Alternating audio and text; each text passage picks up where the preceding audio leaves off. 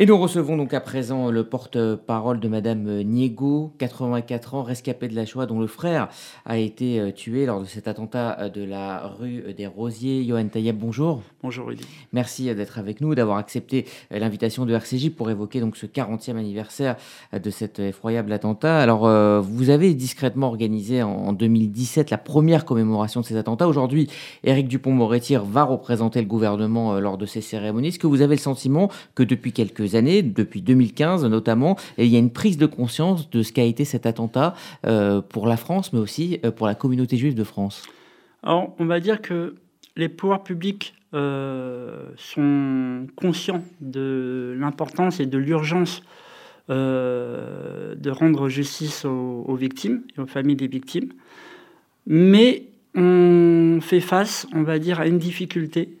c'est le problème de la diplomatie française dans ce dossier. Sinon, le président Macron, il faut le saluer, c'est notamment grâce à lui euh, que, des choses bougent dans ce dossier, parce qu'on l'a mobilisé à, plusieurs reprises. Euh, donc euh, lui, à son niveau, il fait vraiment ce qu'il peut. Mais on sait que euh, il y a, euh, on va dire. Alors on va justement rappeler la situation euh, pour être très clair avec nos auditeurs. Il y a un suspect qui est réfugié à Ramallah, deux autres sont réfugiés en Jordanie, et donc un seul a été extradé il y a à peu près deux ans vers la France. c'est la situation actuelle et c'est pour ça que vous parlez de diplomatie. Exactement. ce qu'il faut savoir, c'est que ce suspect qui a été livré par les autorités norvégiennes euh, c'est déjà quasiment un, miracle d'avoir obtenu son extradition. Euh, parce qu'il faut savoir qu'en 2015, euh, les autorités norvégiennes ont refusé d'extrader le, suspect. Il a fallu un changement dans, dans, une législation européenne pour, pour que les, les, Français et les, et les Norvégiens s'engouffrent dedans pour faire avancer l'extradition. Mais on bute depuis 2015 euh, sérieusement euh, face au refus euh, de coopération de l'autorité palestinienne et de la Jordanie. Hmm. et le, le, plus gros problème, euh, euh, c'est l'autorité palestinienne qui, euh, qui ne fait strictement rien pour, pour aider les enquêteurs dans ce dossier. Alors cela fait 40 ans que les familles attendent un procès. Donc nous avons en France un suspect. Est-ce qu'on peut envisager dans les mois ou les années à venir d'avoir un, procès avec un des quatre suspects sur le banc des accusés? Le, le, on va dire que la présence de ce suspect en France a augmenté les, chances, les probabilités de voir euh, à terme un, procès, on va dire à, court, moyen terme. Euh, mais euh, depuis peu, on fait face à un, risque qui a été soulevé lors d'une réunion il y a quelques mois entre le magistrat et les familles des victimes. C'est l'état de santé euh, du suspect euh, détenu en France. Euh, ces, avocats avancent des problèmes de, santé graves. donc il doit y avoir des expertises dans les tout prochains jours. on sera fixé sur ces expertises, mais c'est préoccupant.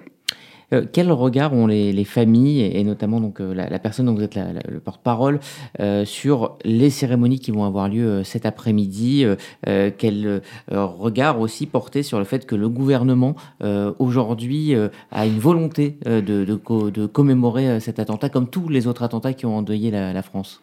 Alors moi je suis en contact avec quelques familles de victimes.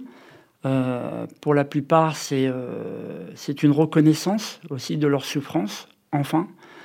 Euh, pour Madame Niego, c'est un, soulagement parce qu'elle s'est battue, on va dire, depuis des années, quasiment au début toute seule. On lui disait, mais pourquoi tu remues tout ça? Tu vois bien que c'est impossible. Et euh, voilà, elle s'est battue, elle s'est euh, mobilisée. Euh, elle est partie à la rencontre du président Macron pour lui faire part de sa souffrance, de la souffrance des autres familles des victimes. Et je pense que cette rencontre a, sensibilisé le président Macron. Qu'est-ce que les, familles des victimes attendent? J'imagine un procès, mais on, on sent qu'il y a une urgence. C'est peut-être aussi pour ça que les choses sont en train de bouger? Est-ce que vous avez le sentiment que les choses sont en train de bouger? Alors, les choses bougent, mais pour qu'elles bougent, il faut faire bouger presque des montagnes. là, on va dire que maintenant, avec cet hommage, on va dire, euh, officiel euh, du gouvernement, euh, on sent que même au niveau des responsables communautaires qui étaient, on va dire, dubitatifs sur les perspectives d'évolution de ce dossier, ils sentent que ça bouge. Et là, moi qui suis pourtant, on va dire, à contre-coeur euh, très souvent critique des responsables communautaires dans, ce dossier, je constate qu'ils euh, ont pris pleinement conscience de l'importance d'être euh, unis dans, ce combat. Et justement, quand le président de l'autorité palestinienne est venu il y a quelques jours à Paris pour rencontrer le président Macron, les, trois principales institutions, le consistoire, le Fonds social juif unifié et le CRIF ont interpellé le président Macron. Et, euh, c'est vraiment euh, important que, euh, enfin, enfin on, marche tous ensemble dans la même direction. Merci Johan Tayeb. Donc je rappelle que vous êtes le porte-parole de Madame Niego, dont le frère lui-même rescapé de la Shoah avait été tué.